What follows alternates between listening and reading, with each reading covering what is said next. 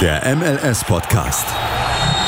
Die Major League Soccer mit Daniel Rupp, Vincent Kurbel und Anne Meyer auf meinsportpodcast.de.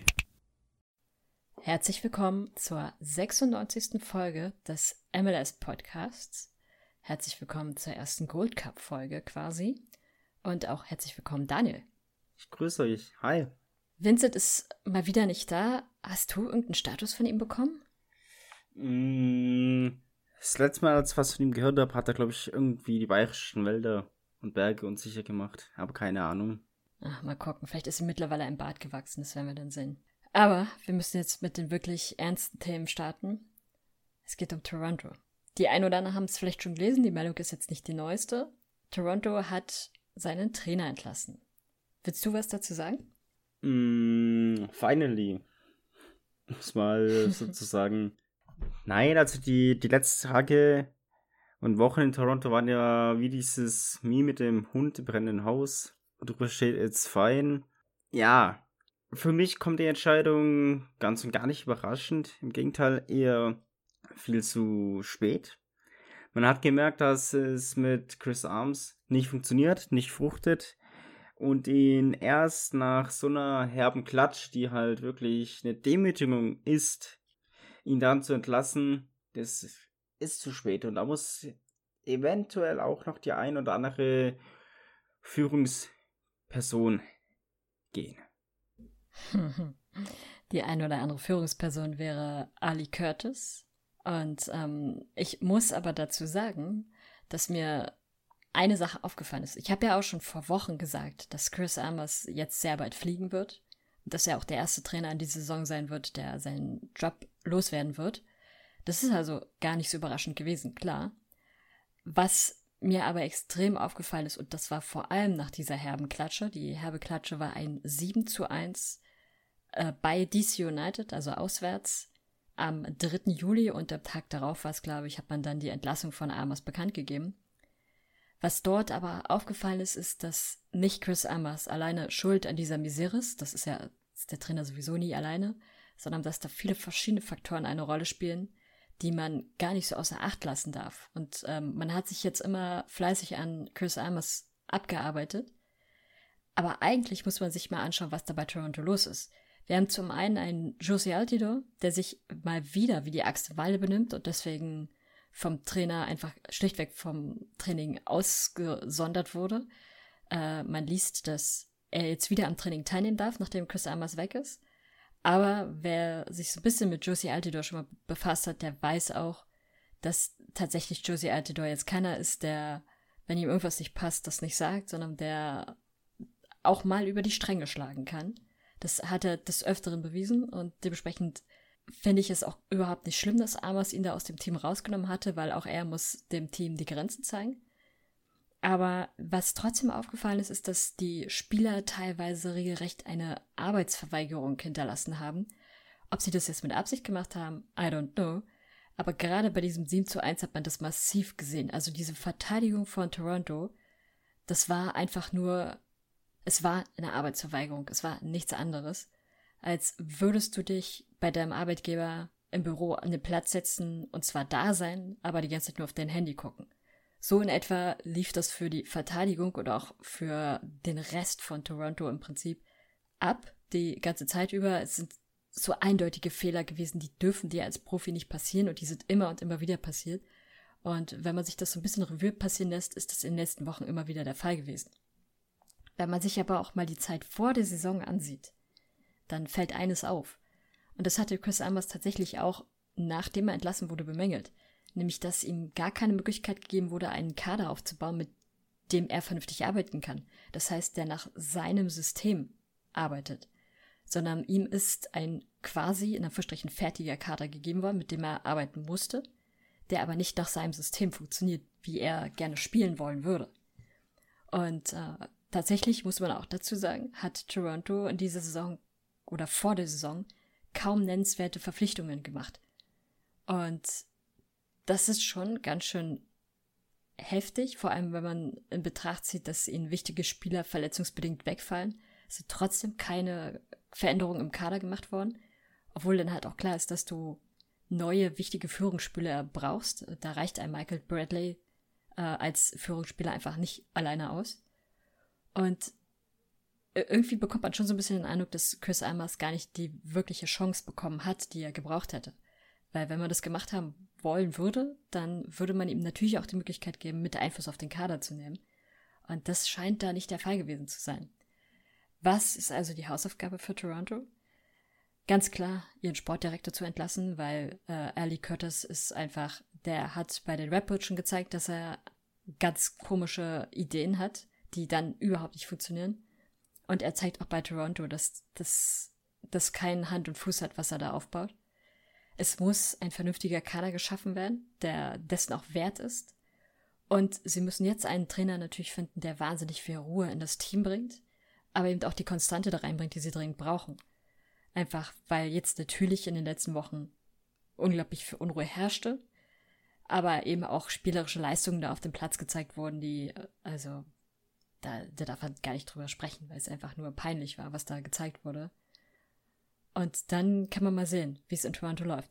Dass Toronto jetzt mal ein Spiel gewonnen hatte, nachdem äh, er entlassen wurde, sagt jetzt nichts darüber aus, dass Toronto jetzt plötzlich richtig krass wird, sondern das lag so ein bisschen auch an ihren Gegnern, über die wir auch noch gleich sprechen können.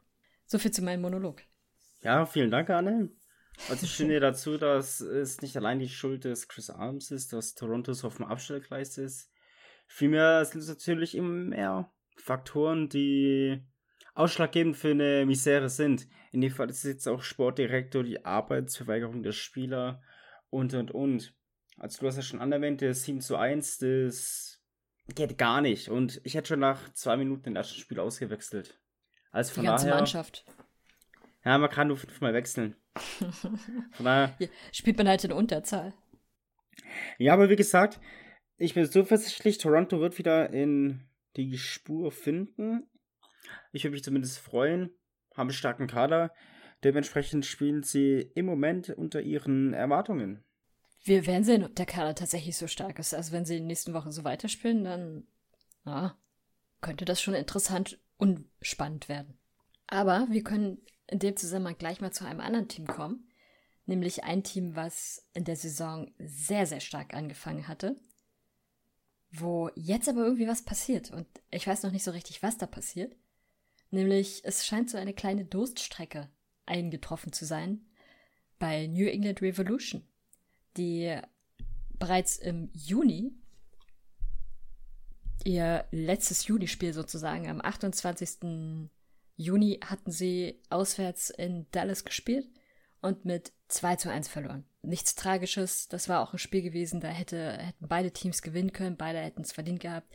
Am Ende war halt Dallas ein bisschen cleverer. Danach die Woche aber das Spiel gegen Columbus. Ganz interessant. Die Refs führten 2 zu 0 und dann kam plötzlich Columbus zurück. Zurück, hm, alles klar, zurück. Und jetzt zuletzt, das letzte Spiel war dann halt gegen Toronto zu Hause bei sich, also in Foxborough. Und auch dort verlor man dann mit 2 zu 3. Toronto ist früh in Führung gegangen, muss man dazu sagen, und hat alle drei Tore auch schon sehr früh gemacht. Und die Refs sind dann einfach, äh, für die war sozusagen in der zweiten Halbzeit alles der Moment, wo sie dann spielen konnten. Aber es hat dann am Ende nicht mehr gereicht und man verlor. Auch da muss man schauen, wie sie sich in den nächsten Wochen entwickeln. Sie haben natürlich noch einen sehr soliden Tabellenplatz, sind also im Augenblick noch sicher in den Playoffs. Aber sie müssen also wieder so ein bisschen in die Spur zurückfinden, weil es jetzt eigentlich eher Gegner waren, die man aktuell schlagen kann. Und äh, ja, so ein bisschen ist, ist so der, der Siegeswelle bei den Russ gerade raus. Aber das ist normal. Es passiert im Sommer immer den Teams, die sehr stark angefangen haben, dass sie dann ihre Durststrecke bekommen und dann zum Ende der Saison in der Regel nochmal noch mal kräftig aufdrehen. Jetzt können, wir, jetzt können wir dann mal sehen, wie es dein Sound aus bald geht, wenn ich recht habe. Ja, definitiv, aber wie du schon sagtest, gegen Ende waren sie eigentlich in der Vergangenheit immer relativ stark. Es hat sich auch in dem Jahr gezeigt, als Bruce Arena, als Ende 2019 das Team übernommen hat und die noch in die Playoffs geführt hat. Also von daher darf man die Refs niemals unterschätzen. Die haben jetzt eine starke Saison gespielt bislang. Sind noch aktuell, soweit ich weiß, noch auf dem ersten Platz im Osten. Und von daher ist so eine kurze Durststrecke eigentlich nichts Verwerfliches. Im Gegenteil, lieber früh in der Saison und dafür gegen Ende in Fahrt sein und dann Gas geben. Ja, das ist auch völlig okay, dass man im Sommer dann so seinen Durchhänger hat. Man muss halt nur aufpassen, dass dieser Durchhänger nicht Ist halt das typische Sommerloch. genau. Die Medien schreiben einfach komplette Quatschartikel oder holen alte Artikel vor und die Rest machen halt ein paar Unentschieden, ein paar Niederlagen. Aber es ist halt, ja, wie gesagt, du darfst die Sommerpause, den Sommerloch nicht zu lange machen, weil sonst wird es natürlich kritisch irgendwann. Aber solange du deutlich über dem Strich bist, ist alles okay. Ja. Wollen wir noch kurz über dieses ganz schlechte Team sprechen oder wollen wir eine kurze Pause machen, dann über den Gold Cup sprechen und dann auch über dieses ganz schlechte Reden Team? Reden wir über dieses ganz schlechte Team nach einer kurzen Pause. Alles klar, dann hört ihr uns gleich wieder beim MLS Podcast auf meinsportpodcast.de. Schatz, ich bin neu verliebt. Was? Da drüben. Das ist er. Aber das ist ein Auto. Ja, eben. Mit ihm habe ich alles richtig gemacht. Wunschauto einfach kaufen, verkaufen oder leasen. Bei Autoscout24. Alles richtig gemacht. Hey, Malte Asmus von meinsportpodcast.de hier. Ab März geht's weiter mit unseren 100 Fußballlegenden. Staffel 4 bereits. Freut euch auf Zlatan Ibrahimovic, Michel Platini, Cesar Luis Minotti, Paolo Maldini, um nur mal vier zu nennen. Und bis wir mit der vierten Staffel kommen, hört doch einfach noch mal rein in die bisherigen drei Staffeln. Ronaldinho, Sepp Meyer, Gary Lineker, Lothar Matthäus und viele weitere warten da auf euch. 100 Fußballlegenden. Jetzt überall, wo es Podcasts gibt. Willkommen zurück beim MLS Podcast auf meinsportpodcast.de. Und wir gehen jetzt erstmal weiter im Gold Cup, der jetzt angefangen hat sozusagen. Also gut, die Vorrunde lief ja schon. Und jetzt sind wir im interessanteren Teil, wo auch die US-Boys dabei sind, wo das Team aus Kanada dabei ist und natürlich auch die Mexikaner. Und ich würde sagen, ich lasse mal unseren Vortritt oder den Vortritt an unseren Gold Cup-Experten Daniel, der gestern ein kleines Gespräch dazu schon mal hatte. Ja, an der Stelle geht erstmal Grüße raus an, äh, an die Kollegen vom Sportradio Deutschland. Ich war gestern bei denen zu Gast und habe so ein bisschen über den Gold Cup mit denen geredet, ein paar Fragen geantwortet. War relativ cool. Ob ihr das nachträglich noch anhören könnt, weiß ich nicht. Es war auf alle Fälle live. Aber, wie dem auch sei, reden wir heute sehr gerne nochmal über den Gold Cup, damit auch ihr nochmal alles Wichtige darüber wisst. Beziehungsweise, wenn ihr es nicht eh schon wisst, weil vor zwei Jahren haben wir ja schon mal darüber geredet. Von daher, Anne, du meintest ja damals, dass die USA nicht ganz so stark aufgestellt sei. Natürlich, die ganzen Spieler, Pulisic, Rainer, Steffen, wie sie alle heißen, sind natürlich jetzt nicht abgestellt von deren Verein, was natürlich auch verständlich ist. Bei Kanada hingegen und bei Mexiko sieht es eigentlich schon eher anders aus die sind eher eine, ich will sagen, Top-Besetzung, aber auf alle Fälle besser aufgestellt. Ja, da würde ich dir zustimmen. Weil, wenn ich mir hier mal die Karte vergleiche, also, um jetzt mal mit ein bisschen Wissen zu prahlen, 19 Spieler aus der MLS finden sich im Team der USA wieder. 13 sind in sind bei Kanada, 8 Spieler aus Europa bei Kanada und 4 Spieler aus Europa sind im Kader der USA. Darunter Matthew Hoppy vom FC Schalke 04. Also ganz Zweitligist. Muss man an der Stelle so sagen. Dann, du hast ja so hübsch Mexiko erwähnt. Jetzt muss ich natürlich schauen, wo ich hier Mexiko habe. Mexiko. Mexiko. Die haben sechs Spieler. Darunter sind sehr bekannte Vereine. Amsterdam, Atletico Madrid, Neapel und und und. Wer nicht dabei ist, korrigiere mich, wenn ich jetzt falsch liege, ist ähm, von Galaxy. Äh, Javier Hernandez. Ja, das kann sein. Aber er ist nicht dabei. Andere Spieler von Galaxy dabei. Dafür sind Dos Santos, also Jonathan und Efrain Alvarez. Da gab es eine hübsche Geschichte. Könnte ich den Artikel gerne auf unsere, in unserer Beschreibung verlinken. Er hat sich ja gegen das US Men National Team entschieden. Anfang des Jahres. So ist es. Aber wer würdest du denn sagen, hat rein vom Papier her den besseren Kader? Jetzt zwischen USA und. Zwischen allen drei Teams.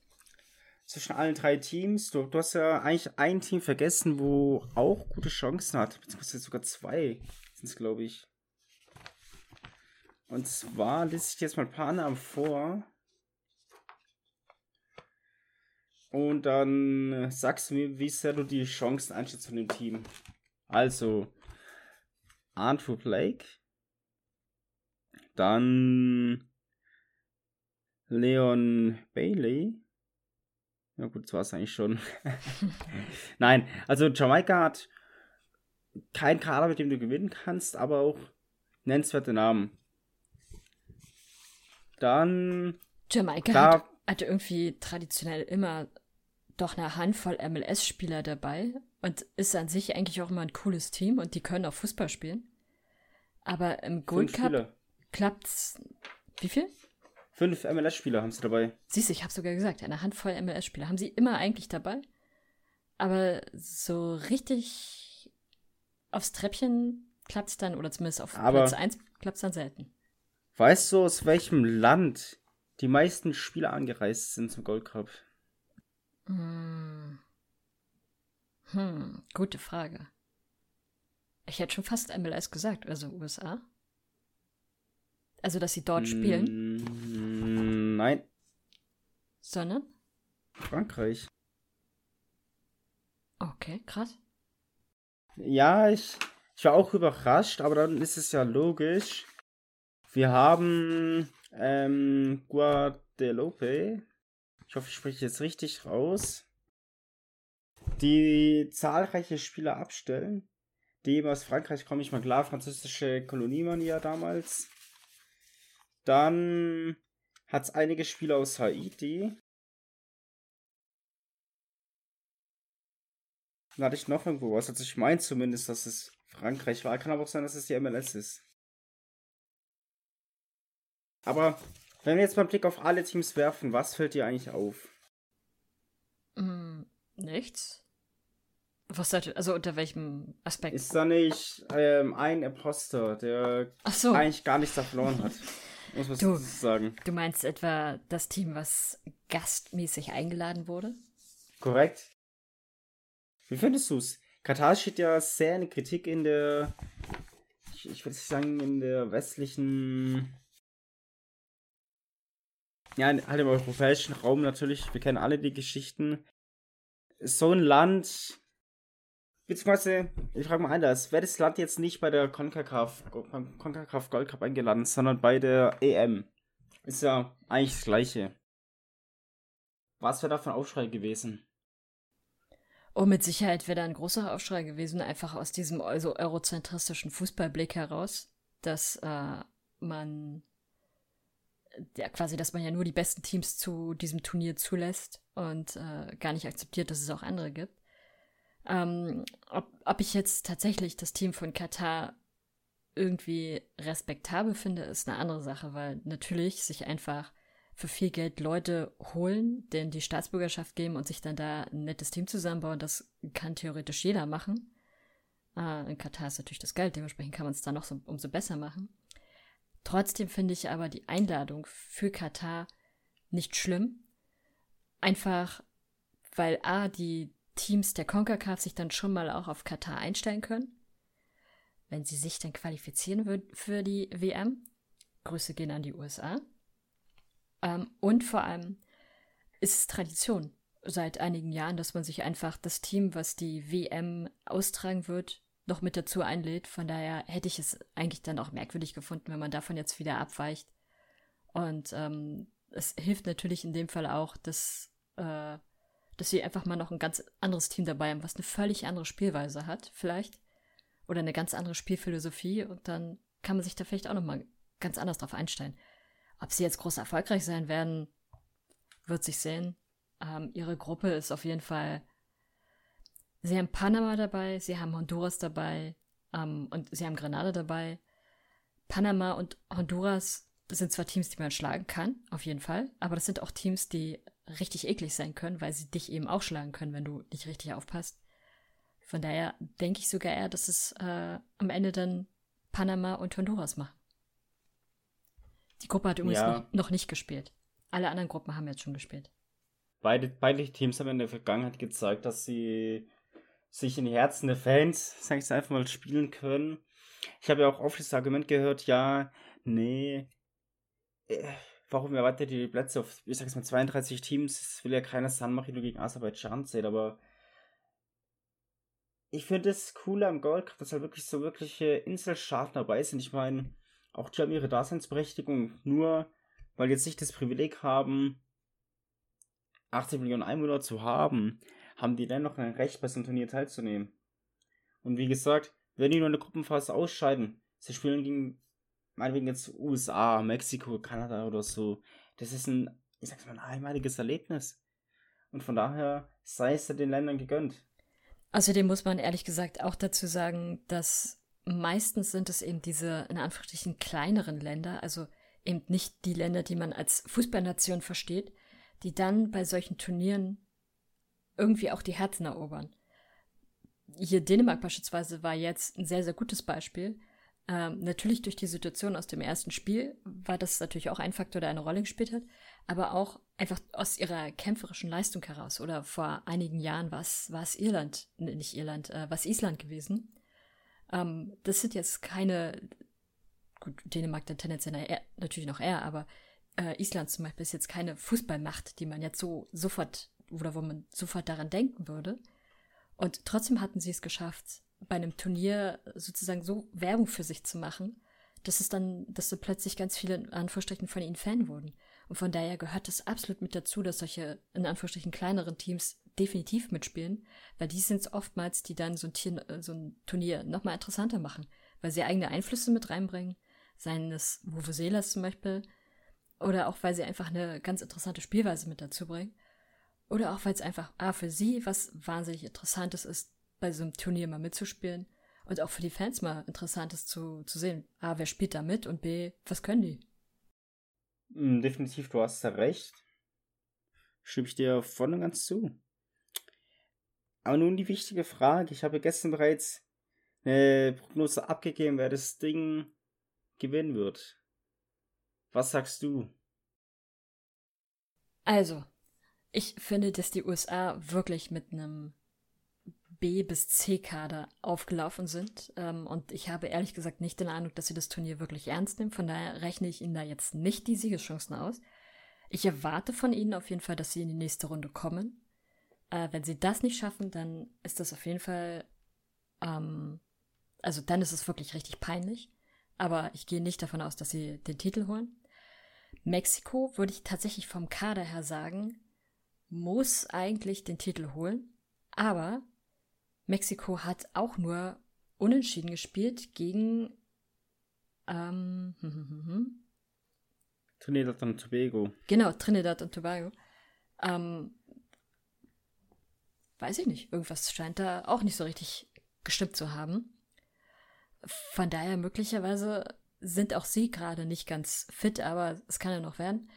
Kanada dagegen hat tatsächlich erstmal überzeugt. Gut, ähm, ihr Gegner war Martinique, aber äh, immerhin mit einem 4 zu 1 dann das erste Spiel absolviert. Muss man ihn schon lassen. Also Kanada hat durchaus Chancen, aber ich würde trotzdem weiterhin sagen, Mexiko oder als Überraschung vielleicht Costa Rica. Mm, Ich habe tatsächlich auch überlegt, ob es Costa Rica oder Kanada wird. Hab mich dann letzten Endes für Kanada entschieden.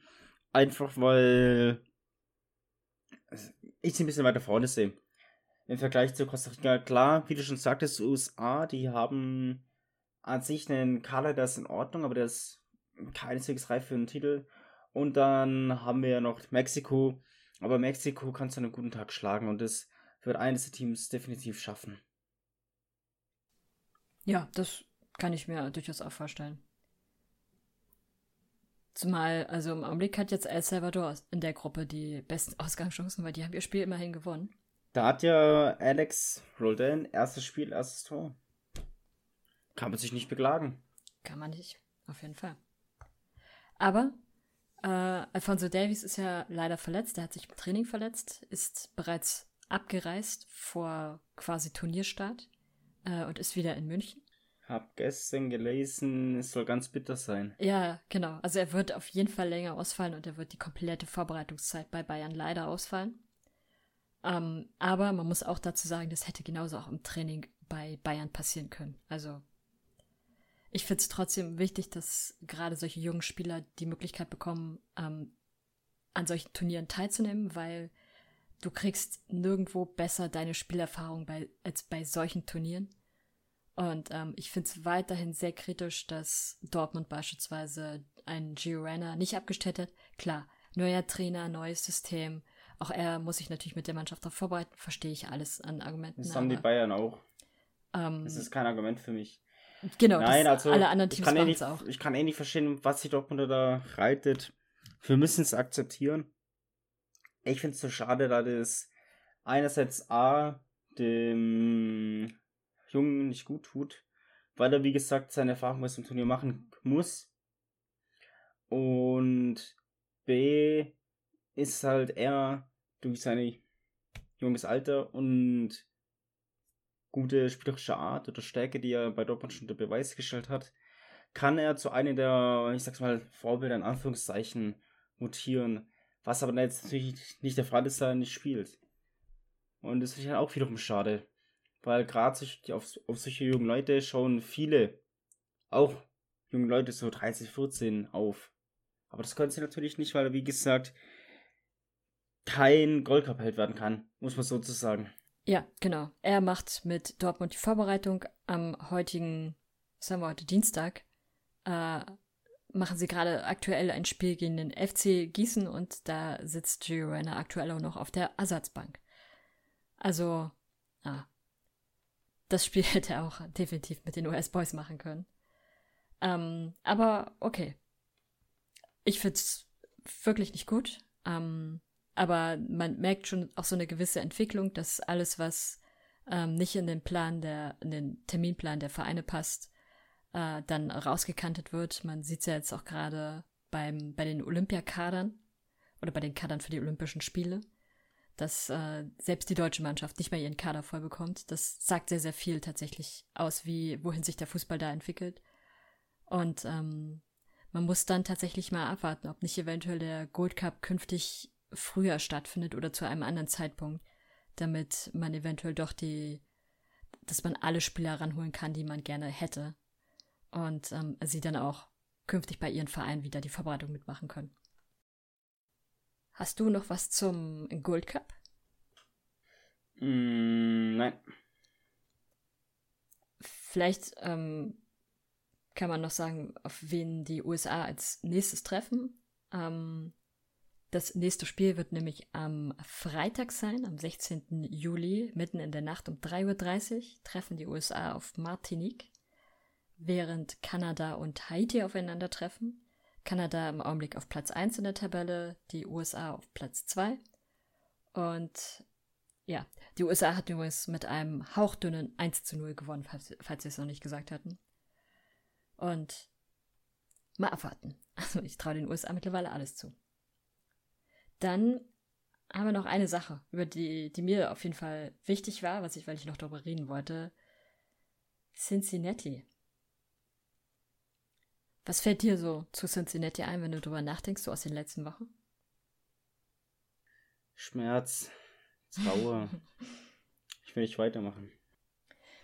Naja, also ganz so schlimm ist es nicht. Zumindest so, wenn man sich die letzten vier Wochen ansieht, ist es okay. Ähm, in den letzten vier Wochen hatten sie zwei Siege, zwei Unentschieden. Äh, die Siege waren, muss man dazu aber auch sagen, gegen Chicago und gegen Toronto. Ähm, ja, also das sind Siege, die man holen konnte, um es so zu betonen.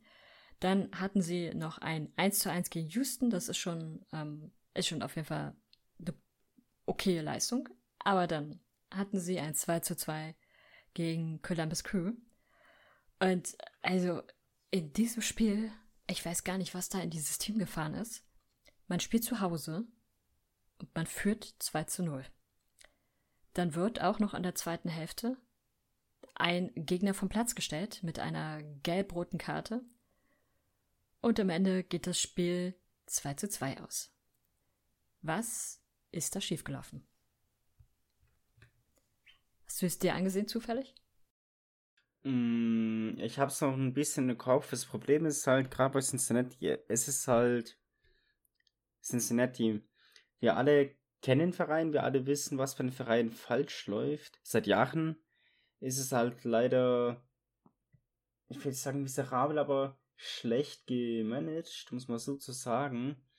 Und wenn du am Ende nach einer 2-0-Führung in Überzahl noch 2-2 spielst, dann sagt es einiges für deinen Verein aus.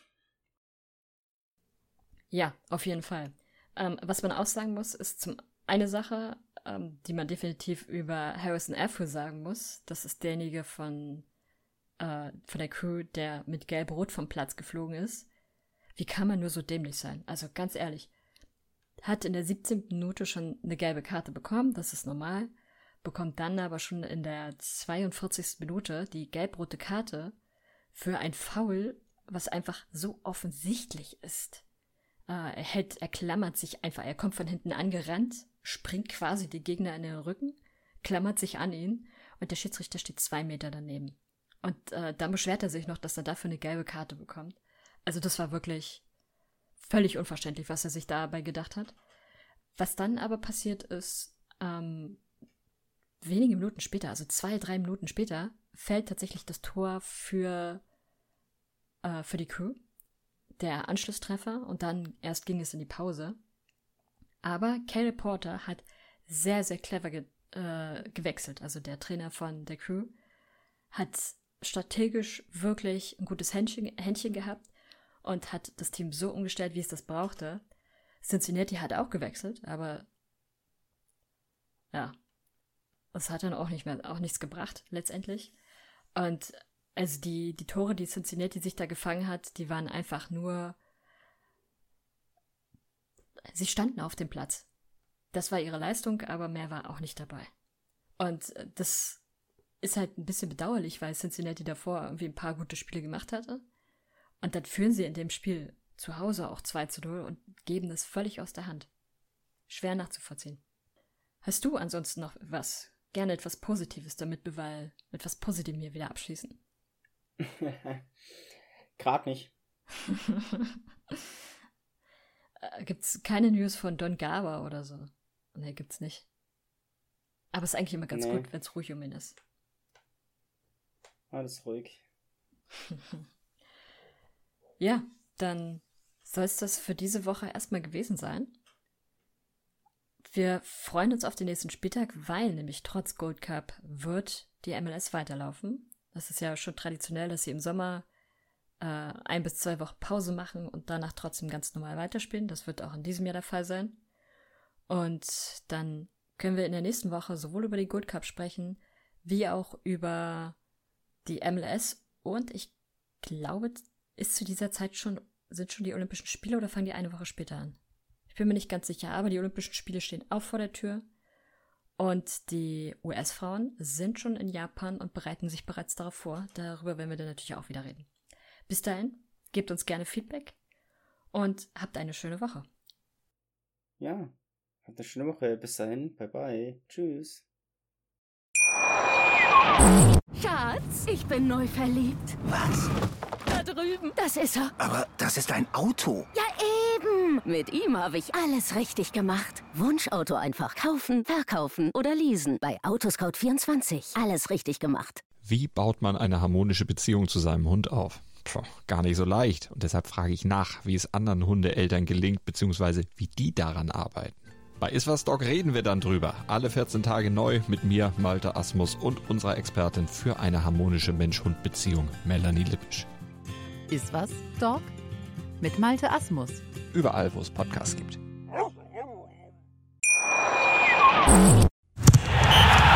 Der MLS-Podcast. Die Major League Soccer mit Daniel Rupp, Vincent Kurbel und Anne Meyer auf meinsportpodcast.de. Schatz, ich bin neu verliebt. Was? Da drüben. Das ist er. Aber das ist ein Auto. Ja, eben. Mit ihm habe ich alles richtig gemacht. Wunschauto einfach kaufen, verkaufen oder leasen. Bei Autoscout24. Alles richtig gemacht.